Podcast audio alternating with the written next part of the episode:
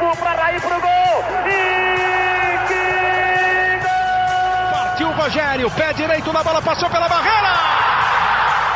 Gol! bola, posição legal. Mineiro bateu, bateu, bateu. Gol! Bom dia para quem é de bom dia, boa tarde para quem é de boa tarde, boa noite para quem é de boa noite. E se você está escutando a gente de madrugada, boa sorte. Eu sou o Leandro Canônico, editor do GE, e esse é o podcast GE São Paulo 65. Fique tranquilo, torcedor são paulino. O que há de mais bonito na vida é poder mudar de opinião.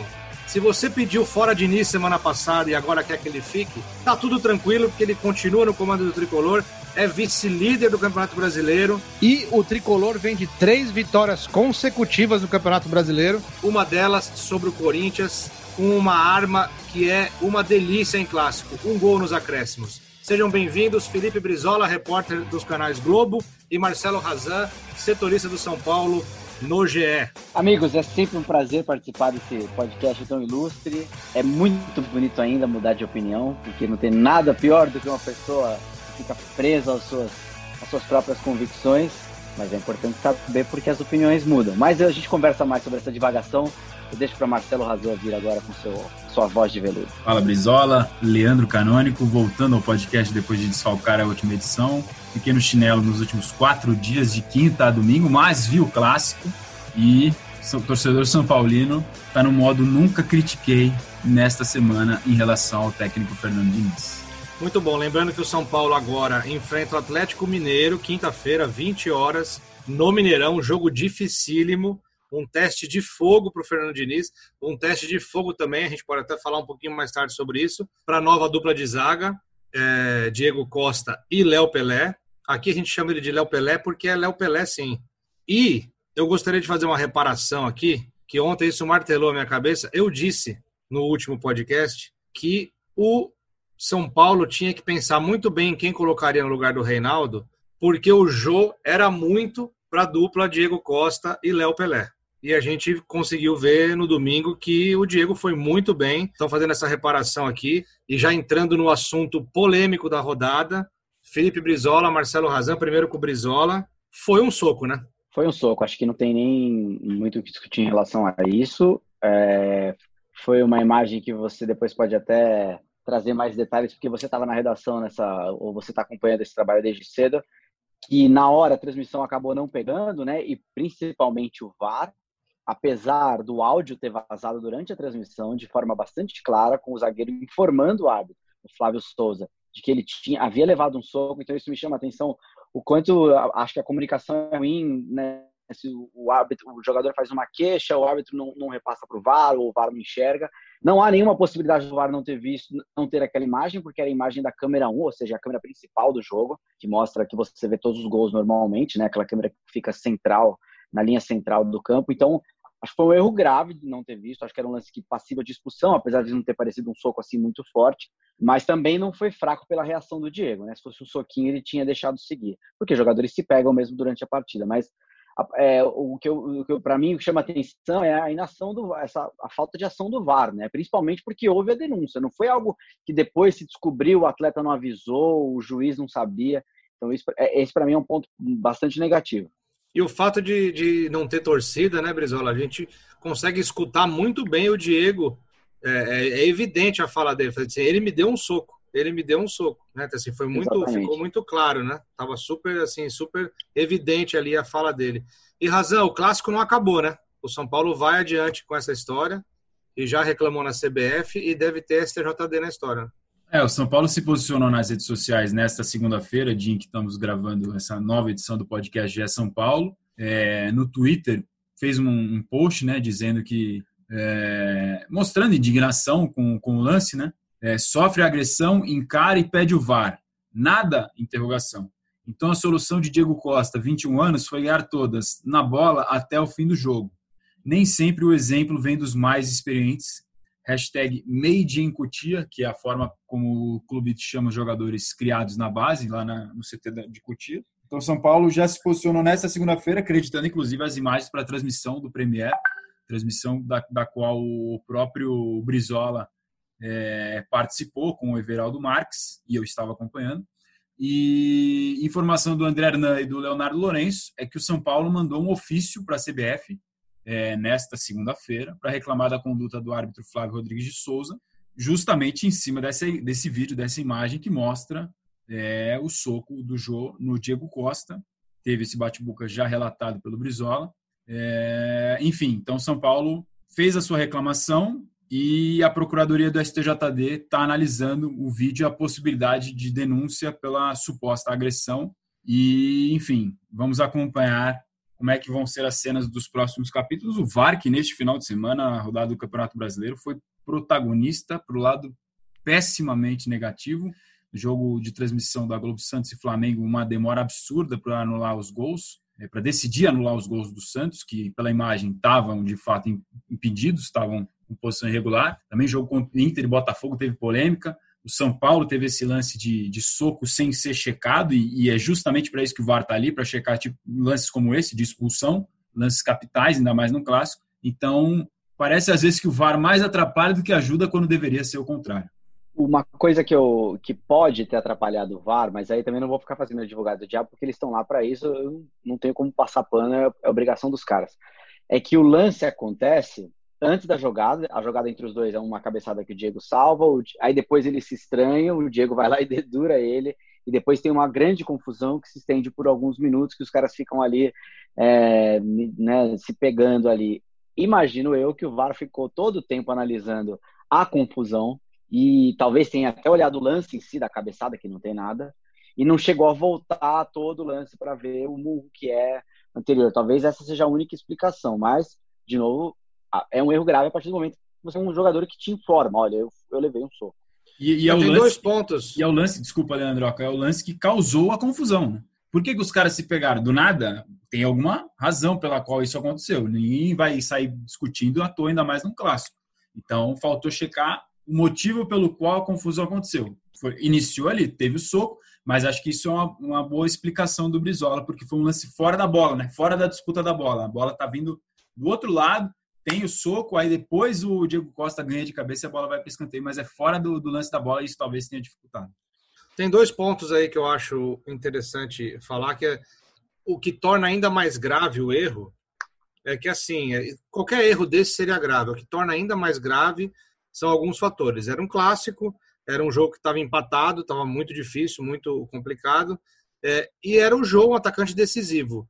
Né? Um cara desse ficar em campo depois do que ele fez, né, injustamente, você poderia, o São Paulo poderia ter perdido o jogo ali, como o Corinthians perdeu num lance é, de oportunismo do Brenner, o São Paulo poderia ter perdido o jogo num lance de oportunismo do Jô, entendeu? Então, assim, é, é uma, uma coisa que agrava ainda mais essa situação. Sobre o São Paulo é, reclamar na CBF, reivindicar que o STJD analise o lance, é, pensando numa possível punição é, ao Jô, e, consequentemente, ao Corinthians, eu acho que o, o São Paulo, eu bato muito nessa tecla aqui, né?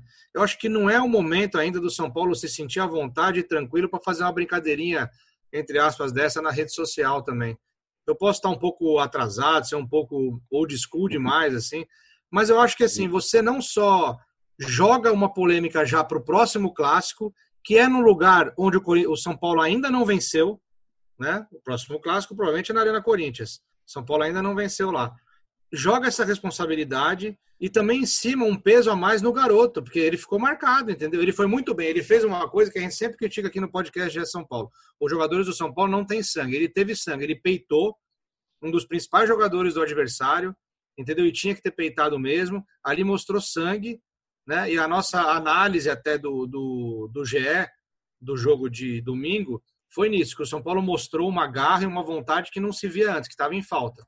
E isso é um ponto muito positivo. Mas essas coisas de, de, rede social, eu acho que isso aí, no momento que o São Paulo vive, né, eu acho que pesa contra no futuro, porque lá na frente, é, o futebol é dinâmico, assim como a vida.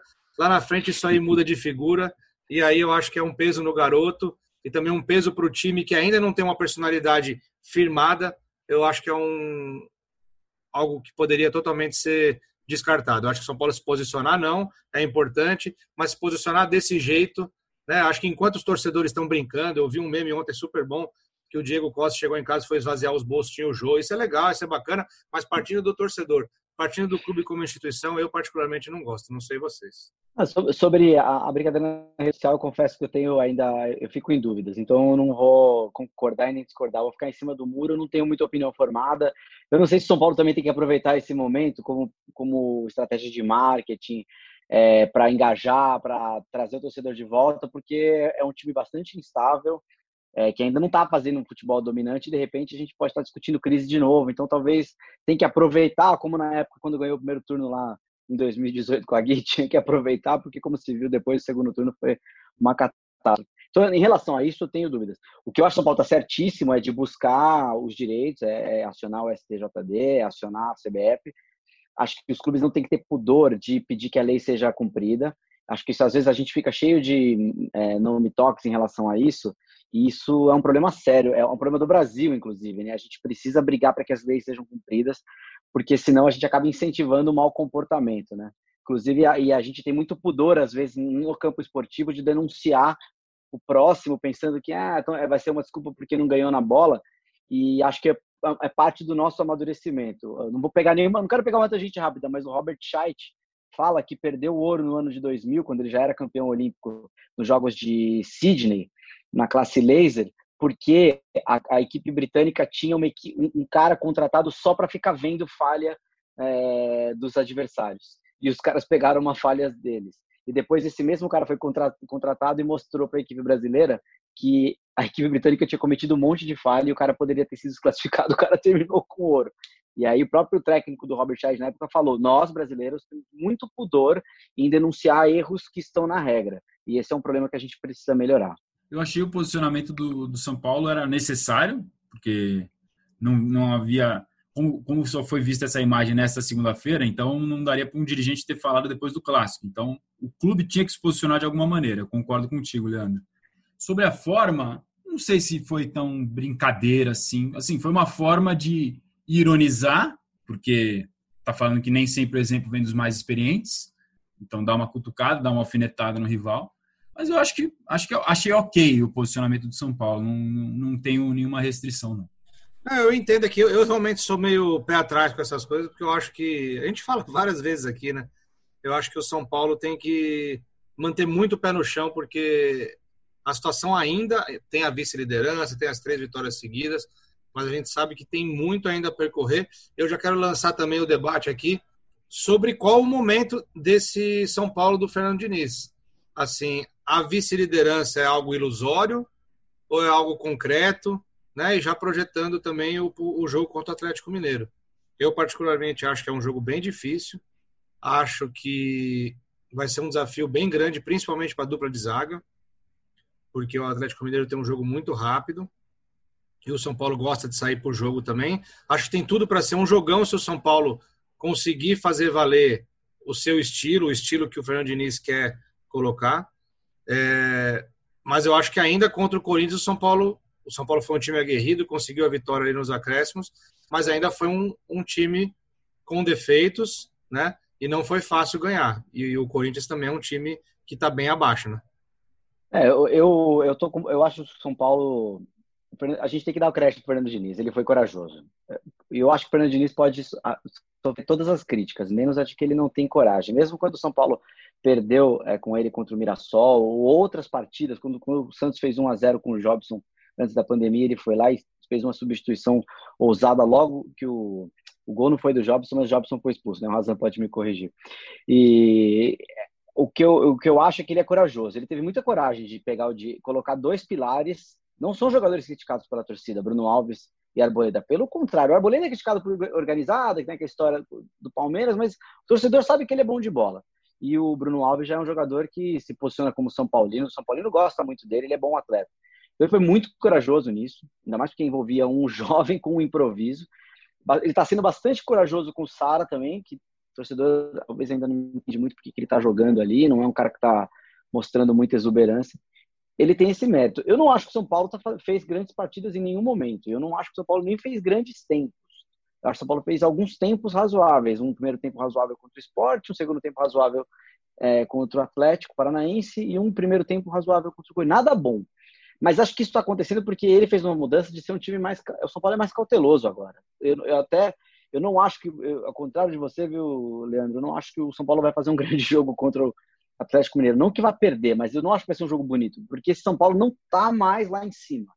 Tá menos, tá, tá mais defensivo, tá mais compactado. Não sei se a palavra certa é compactado, mas eu não sinto um São Paulo tão sufocante. E por isso até tá mais sólido. Então, acredito que o torcedor tem que ter paciência, tem que dar mérito para o Diniz, porque realmente ele, ele foi muito corajoso, deu certo. Agora, a, a pergunta que eu deixo aqui é o seguinte: o São Paulo manteve o Fernando Diniz porque acreditava que ele poderia fazer o time jogar bem.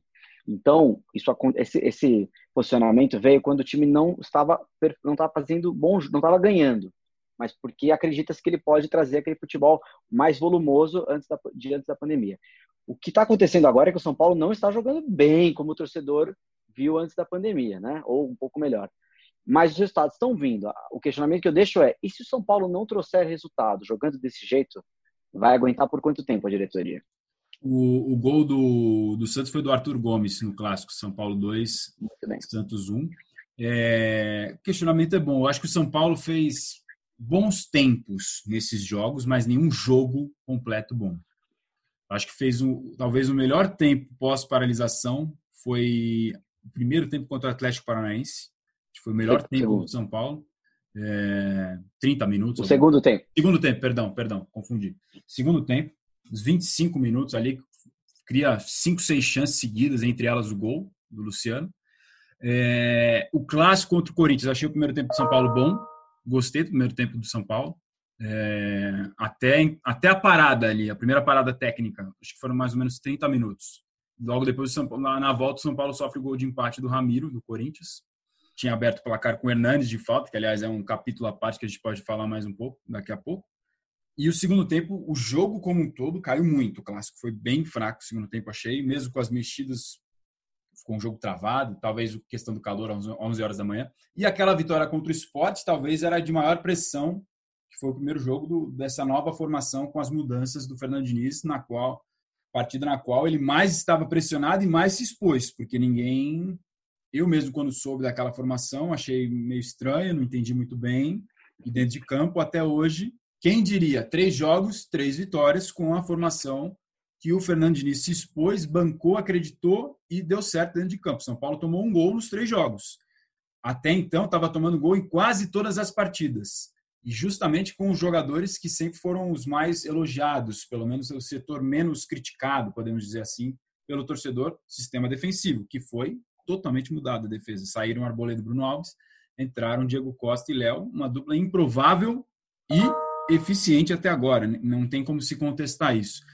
O Diniz queria dar uma melhorar a saída de bola pelo lado esquerdo e acha que o Léo favorece isso por ele ser canhoto, então é uma característica que nenhum outro zagueiro do São Paulo tem, Bruno Alves, o Arboleda, é, e o próprio Anderson Martins também já não está mais.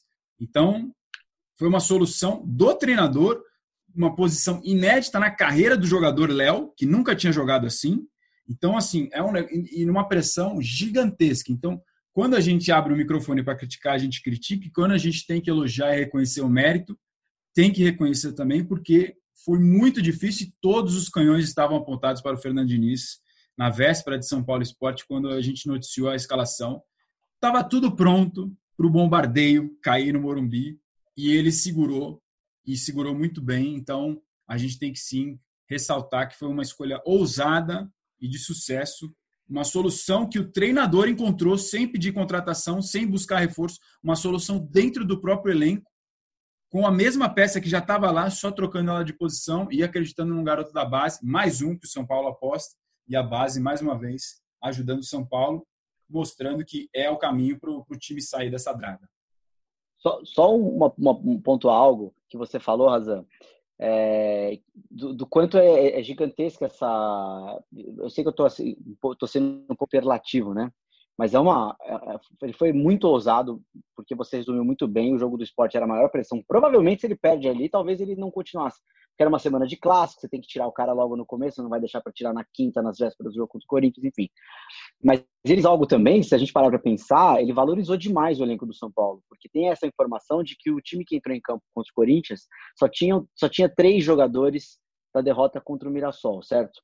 Porque foram, são tantas as mudanças. Ou seja, para para pensar se lá em julho, quando São Paulo no fim de julho, quando São Paulo enfrentou o Mirassol, se a gente falasse, ó, São Paulo tem sete desfalques entre os titulares, com certeza a gente ia falar que o elenco ia sentir.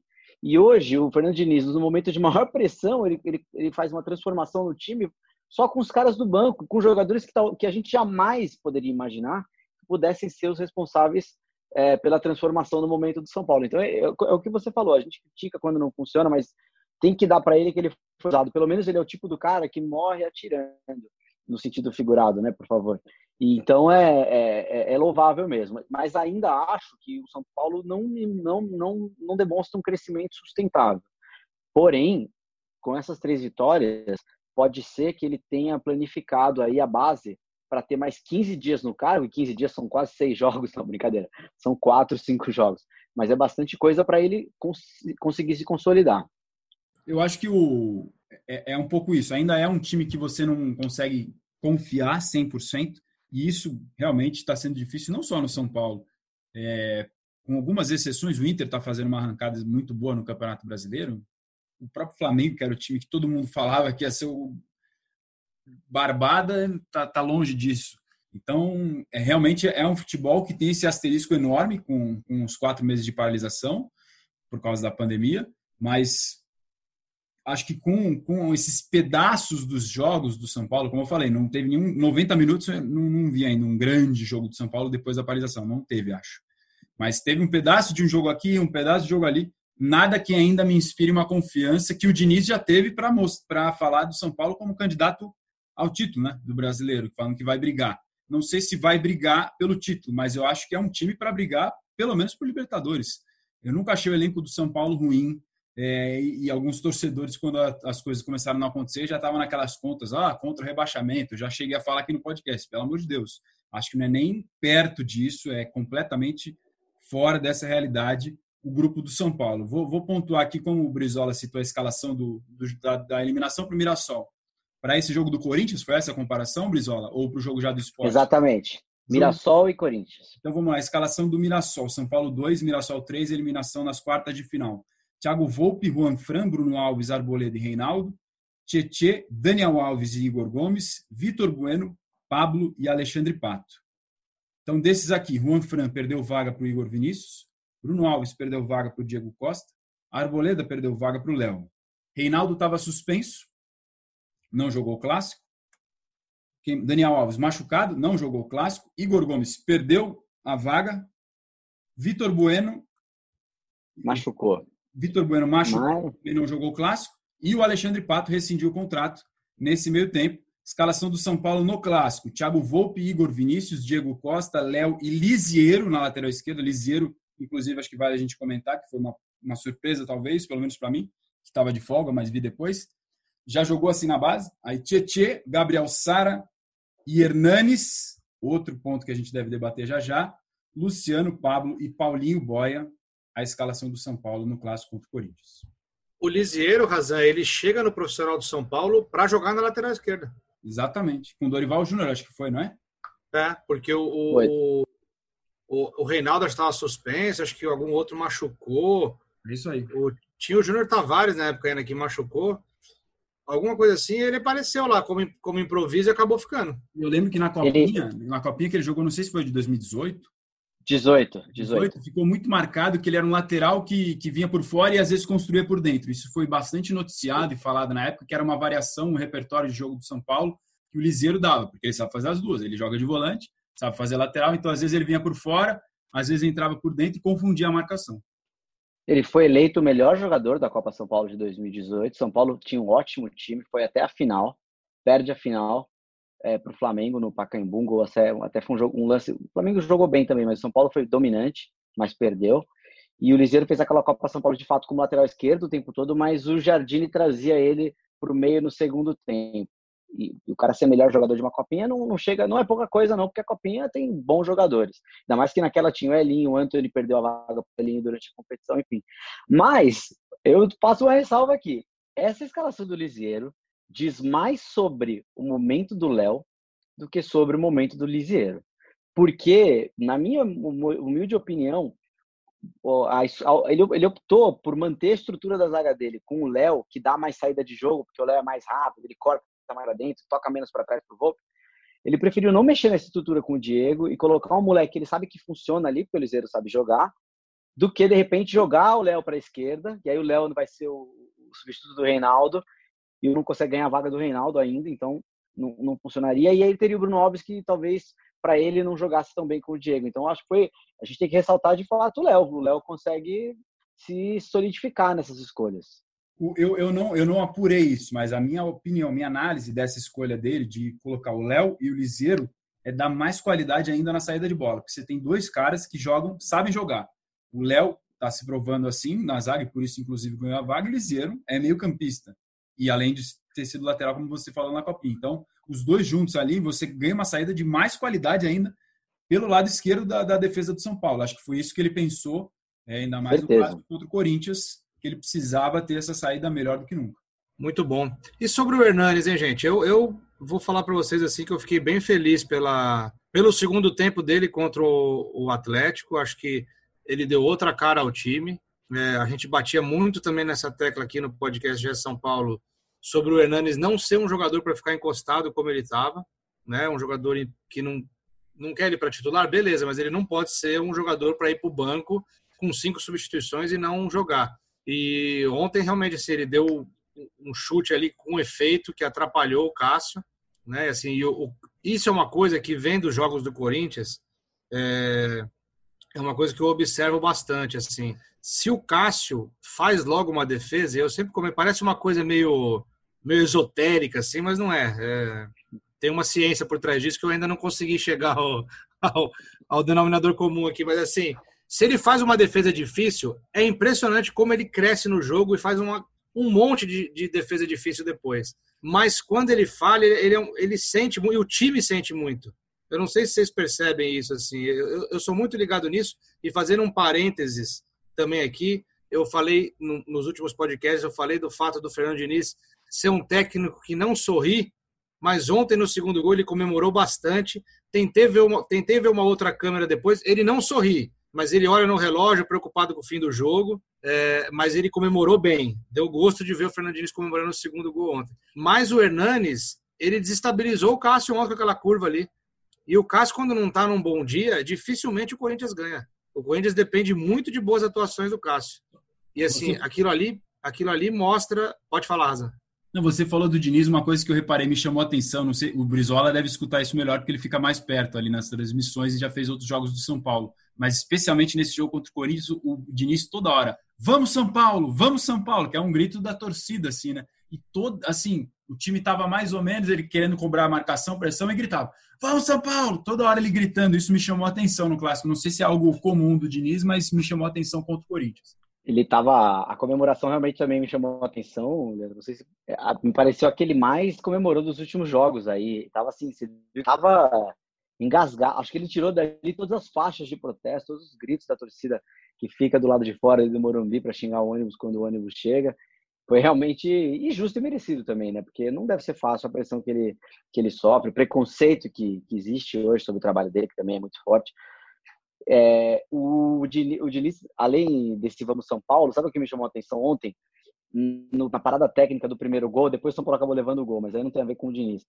E ele estava passando orientação e em determinado momento ele começou a gritar: coragem, coragem, coragem. E assim, eu falei, caramba, porque foi uma coisa muito assim, não é, não é uma, normalmente o cara usa orientação para dar um balanço mais tático, ele quer, acerta um posicionamento, não para parecer que estava indo para uma disputa de pênaltis, assim. Então, acredito que o Fernando Diniz e os jogadores sabiam que a vitória de ontem era decisiva para a tranquilidade do trabalho deles. Era diferente. São Paulo podia até patar do Atlético Paranaense.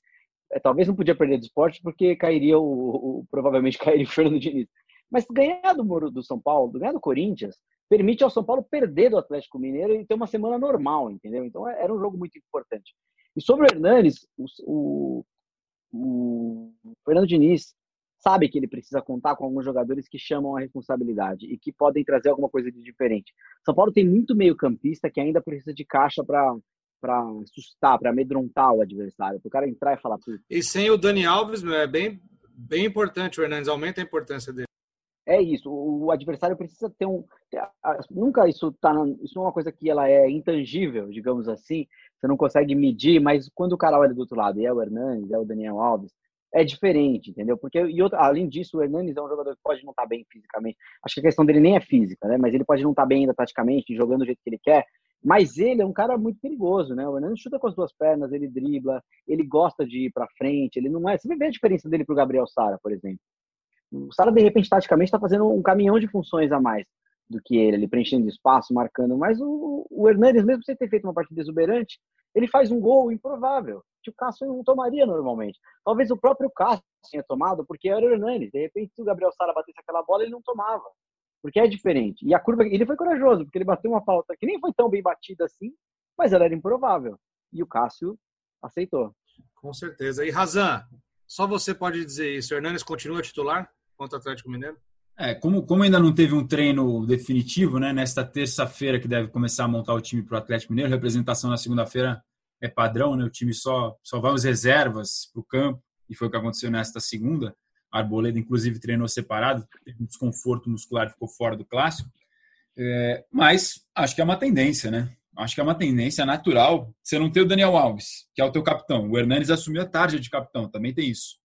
Você não tem um jogador parecido, né, com o Daniel Alves, que assim é um dos melhores jogadores do Campeonato Brasileiro, está fazendo uma excepcional temporada. Não é aquele cara que vai aparecer fazendo os golaços, às vezes ele pode até fazer, mas os números dele são muito bons de passes certos, de como o time joga e ele faz o time jogar. É, é, os dois crescem juntos, ele faz o coletivo crescer. Então acho que é natural, sem o Daniel Alves, o Hernanes, tanto pela liderança que ele exerce, por ser agora o novo capitão do São Paulo, foi o capitão contra o Corinthians, quanto pela parte técnica e por essa característica que quase nenhum jogador tem. Quem chuta às vezes é o Tietchan, por exemplo, mas o Tietchan não está conseguindo encaixar bons chutes como já fez em outros momentos. Às vezes a bola sobra, ele tenta dar um toque a mais e chuta, ou quando chuta não consegue, não consegue dar direção ou a força corretas para a bola.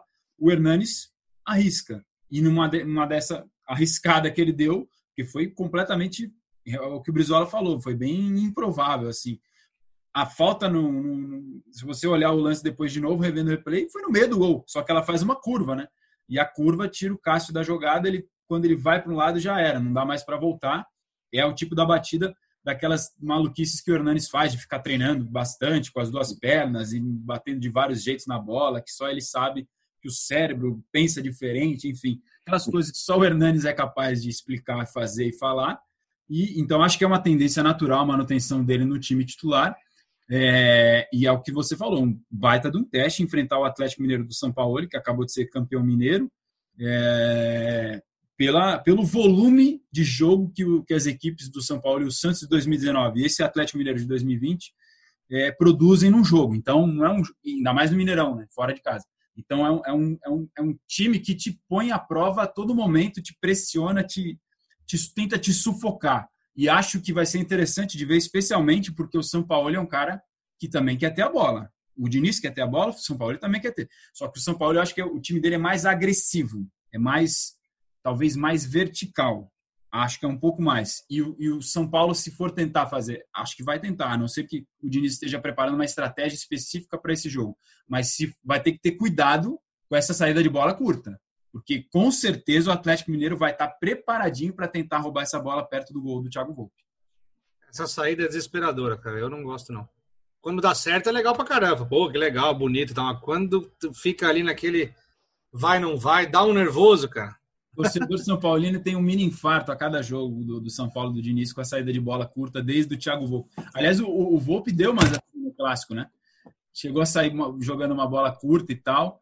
Aí, quando o atacante sobe para marcar, que ele dá um toquinho a mais para ou dar o chutão, ou lançar, ou dar até um passe, passa aquele filme na cabeça do torcedor de São Paulo, achando que algo pode acontecer, mas nenhum problema dessa vez contra o Corinthians nesse sentido.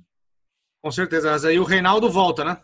cumpriu suspensão, terceiro cartão amarelo, é muito provável que volte, né? É, acho que sim também. O Reinaldo, que é, um, que é batedor de pênalti do São Paulo, né? Também tem uma função importante. Às vezes joga aquela bola de lateral dentro da área do, do adversário, também é uma jogada que, querendo ou não, ajuda.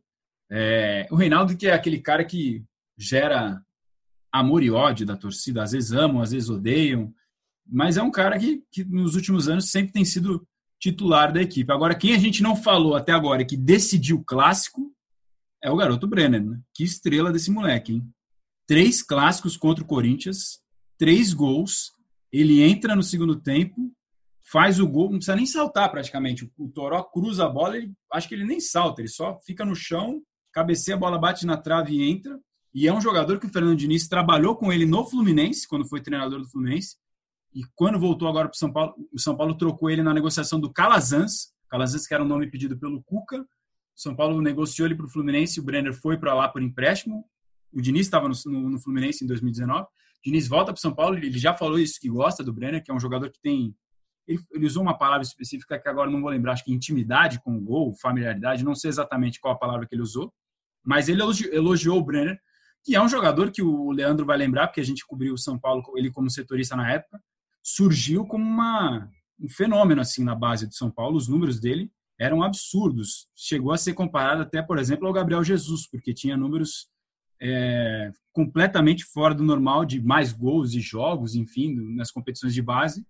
Chegou no profissional, não conseguiu, sempre ficou naquele vai não vai, chegou a voltar, né, para a base, para o sub-20, entre aspas, rebaixado e aí é, teve jogo contra o Colón que não foi bem, acho que foi expulso, né, na Sul-Americana. E, enfim, nesse eterno vai e vem, o Brenner não tinha nem sido relacionado no, no, jogo contra o Atlético Paranaense. A gente chegou a publicar isso por opção. E agora entra no clássico e decide. O futebol é muito maluco mesmo. E aproveitando, olha quem mandou um recadinho aqui pro Brenner. Vê se tem peso esse recado pro garoto. Tá aí, Razan Brizola. Luiz Fabiano. Mandou só, só ele. Mandou um recadinho para o Brenner. E olha só, Luiz Fabiano, o maior carrasco do Corinthians, né? Porque foi o time que ele mais fez gols contra, foi o Corinthians. Então ele entende de fazer gol pelo Corinthians e é um dos principais artilheiros da história do São Paulo e entende de fazer gol pelo São Paulo. Mas o que eu achei legal do, do recado dele aí para o Brenner é o seguinte: Brenner, legal fazer gol no Corinthians, que é o terceiro do Brenner contra o Corinthians. Legal, continue fazendo, mas precisa fazer em outros jogos também. É o que o Razan vinha falando. É um jogador que surgiu como uma grande promessa, mas ainda não vingou. É isso, não vingou. É, talvez, talvez seja mais um daqueles casos que a expectativa criada seja maior do que a realidade, e aí, quando a expectativa é muito alta, qualquer coisa abaixo daquilo gera frustração. O caso do Elinho, por exemplo, estreou metendo aquele golaço contra o Flamengo no Morumbi, todo mundo já espera, pô, agora, esse é o normal dele? Não, foi um lance, é um lance característico dele, essa puxada cortando para dentro e batendo de pé esquerdo, que ele bate muito bem na bola mas também acabou caindo de produção. E, e, o caso do Brenner é mais um desses, mas é impressionante a personalidade que ele tem. Isso, é, embora extra-campo tenha relatos de que teve algum outro probleminha ou outro lá no passado, de cabeça, de ser um cara de precisar focar um pouquinho mais, mas não é qualquer garoto que entra num clássico três vezes e faz gol três vezes contra o maior rival. Isso não é para qualquer um, é para poucos. E, e, acho até muito legal, inclusive, o Ricardo Luiz Fabiano para ele, como o Leandro falou, era um cara que fazia bastante gol contra o Corinthians e até brincou sobre a comemoração do parado na esquina aí, né? Falando que, que a torcida do Corinthians não gosta, porque ele fez aquela comemoração no Pacaembu em 2012. São Paulo venceu o Corinthians por 2 a 1 antes do, do Mundial, né? Do Corinthians, 2012. E ficou marcada aquela imagem do Luiz Fabiano fazendo a pose e a torcida do Corinthians no fundo, no Pacaembu. Autorizou o Brenner a fazer a, a comemoração do parado na esquina, hein? O, o Brenner, ele, ele realmente assim foi algo meio inexplicável quanto ele caiu de produção em relação à expectativa que, que tinha esse dele, né? Porque o Elinho, eu, acredito que ainda ele é jovem, tudo, ele também, mas ele nunca apresentou, ele nunca foi muito goleador na base, né? O Elinho sempre foi um cara mais ciscador, ele, ele ganha nessa mesma Copa São Paulo que o Cruzeiro jogou de lateral esquerdo, ele era, ele começa no banco, ele ganha a vaga do Anthony, que no fim joga mais uma Copa São Paulo e vai para o profissional muito mais determinante que para mim continua sendo um jogador que o São Paulo fica está sem substituto. De repente o Brenner pode dar para o Diniz a opção de ser um atleta é, que joga um pouco aberto, que tem movimentação, que parte para um a um, mas que é finalizador, porque o Brenner tem essa característica, ele consegue ser, ele tem, ele tinha bons números na base, mesmo não sendo o 9. Isso é, é uma função carente para o São Paulo, até porque não tem o, o, o, não tem né, o, um jogador de lado insinuante jogando bem, porque os meninos não estão indo bem. O Paulinho Boy ainda se esconde um pouco do jogo, o Elinho, então nem tem entrado. O Toró agora se recuperou, fez um bom passo, talvez seja uma nova opção. Mas acho que essa também é mais uma boa, uma boa notícia e eu concordo com vocês. Assim, o cara tem sete gols no profissional, três contra o Corinthians, é um número baixo de gols, mas é ele mostra uma personalidade que é e a torcida valoriza muito quem faz gol em clássico. E, e, ele começar dessa maneira, se ele conseguir ter mais oportunidades, quem sabe ele pode é, se encaixar ainda mais nesse esquema do Diniz, que usa jogadores muito, com muita mobilidade, né? O Pablo e o Luciano, por exemplo, nem, os dois são nove, os dois não são. O Brenner se encaixa nessa lógica também, então pode ser de repente um, uma boa opção aí. O que se fala no São Paulo é justamente em relação ao Hernanes, é justamente o que se falou agora do Brenner, que não tinha muita explicação, né? Pô, o Hernanes não tem chance nesse time, como é que o Hernanes não joga nesse São Paulo e tal? É, o que se fala dentro do clube é isso, que, que havia dificuldade do Hernanes se adaptar ao estilo de jogo que o Fernando Diniz é, pratica na, na, equipe dele. Então era mais uma questão de encaixe e agora, felizmente, parece que está acontecendo para o São Paulo. E não sei se é uma opinião impopular ou não, mas eu tenho gostado do Paulinho Boia. Eu acho que ele entrou bem contra o Atlético Paranaense. Ele e o Hernanes ajudaram a mudar a história do jogo. O Paulinho Boia é o único jogador, talvez, ou com característica mais próxima do Anthony, é destro, mas de drible de velocidade. É o cara que, que, que muda o jogo, pode dar uma quebrada ali num drible. Ele faz, ele faz, uma, faz algumas jogadas interessantes assim individuais. Acho que tem que apostar mais nesse jogador, acreditar mais nele. E era um cara também de uma outra dessas soluções inesperadas, porque estava treinando separado. Ninguém, às vezes, alguns torcedores nem lembravam que ele ainda estava no São Paulo. De repente ele volta, é reintegrado, começa a ser importante, ajuda, faz, mesmo que não seja com gol diretamente, com jogadas, com preparação de jogada, e acho que por ter essa característica, que está em falta, não tem, no, no São Paulo, só se for buscar no mercado, e a gente não tem nenhuma informação nesse momento sobre isso. Então, acho que é sim um jogador para ser olhado com, com mais carinho, tanto pelo São Paulo quanto pela torcida. E a garota ainda, ainda tem muito, muita coisa pela frente. Muito bom, Razan, muito bom, Brizola. A gente está caminhando para o fim aqui do nosso podcast é São Paulo. Razan, informações de bastidores, alguma coisinha? O nosso pessoal de Minas Gerais, que é o, Globo, o GE. Globo, o GE, você sabe que é um, um, portal nacional. Nosso Guilherme Macedo e a Isamara Fernandes, que são repórteres que cobrem o dia a dia do Cruzeiro, lá em Minas Gerais, têm informação de que o Cruzeiro tem interesse e fez uma consulta pelo Júnior Tavares, lateral esquerdo, que voltou do Portimonense por empréstimo o Júnior Tavares e o Rodrigo Freitas voltaram de empréstimo do Portimonense. O Rodrigo Freitas foi reintegrado ao grupo do São Paulo, ganhou a vaga do Anderson Martins, que rescindiu o contrato. E o Júnior Tavares está treinando separado junto com o Calazans, que também ainda é jogador de São Paulo, estão treinando separados. E aí o Cruzeiro fez uma consulta é, há cerca de uma semana, de acordo com pessoas próximas ao jogador, e tem interesse no Júnior Tavares, mas por enquanto está nisso. Vamos continuar acompanhando. O pessoal de, de Minas também, o Guilherme Macedo e a Isamara Fernandes estão em cima dessa situação. Vamos ver como isso se desenrola ou não daqui para frente. Que, por exemplo, aquele caso do Trellis, que estava na mira do Atlético Goianiense, acabou não, não avançando, não indo para frente. O Trellis, apesar de também nem aparecer no banco do São Paulo, ainda é jogador do tricolor. Tá certo. Brizolinha, mais alguma consideração? Quer dar uma consideração final? Que eu deixo aqui para o torcedor é, pensar e refletir um pouco sobre essa euforia, o torcedor tem que com certeza aproveitar para tripudiar e, e, e, sacanear os amigos corintianos nessa semana. É uma semana importante para fazer isso, até porque a classificação também ajuda. Mas eu acredito que é preciso ainda ter bastante, um olhar bastante crítico para esse trabalho do São Paulo. Não vejo um time insinuante que ainda coloca o adversário na lona. Acho que esse não é um problema do São Paulo. Corinthians e Palmeiras estão vivendo do mesmíssimo mal. Eu nem vou citar o Santos, porque o Santos ontem até fez uma partida boa, né? Mas eu, apesar de ter perdido. É, então eu deixo assim que o, torcedor do São Paulo tem que dosar bem a, o otimismo e dosar bastante a euforia, porque ainda vejo um São Paulo pouco perigoso nos jogos. E essa semana, assim como tudo mudou em, com três jogos, essa semana tem partidas difíceis que de repente no próximo podcast vocês vão estar discutindo a instabilidade do São Paulo. Muito bom, Brizolinha. Obrigado. E agora, eu não eu acho que você já participou de algum podcast que teve o Narrazan, né, cara? Que é o nosso ponto alto aqui. Não? Então vai ser a primeira vez do Brizola. Eu vou pedir para o Narrazan de hoje ser o gol do Brenner, que é um gol de emoção, um gol nos acréscimos. É um gol ali surpreendente, né? Os jogadores envolvidos também são de certa forma surpreendentes. Léo, né, na sua nova função, Toró cruzando. Então, vamos lá, Razão. Na Razão de hoje, São Paulo 2, Corinthians 1, o gol do Brenner aos 47 do segundo tempo. Vem o São Paulo para o campo de ataque. Léo faz a abertura no lado esquerdo. Toró dá uma gingada na frente da marcação. Fagner em cima dele. Cruzamento para a área. Brenner!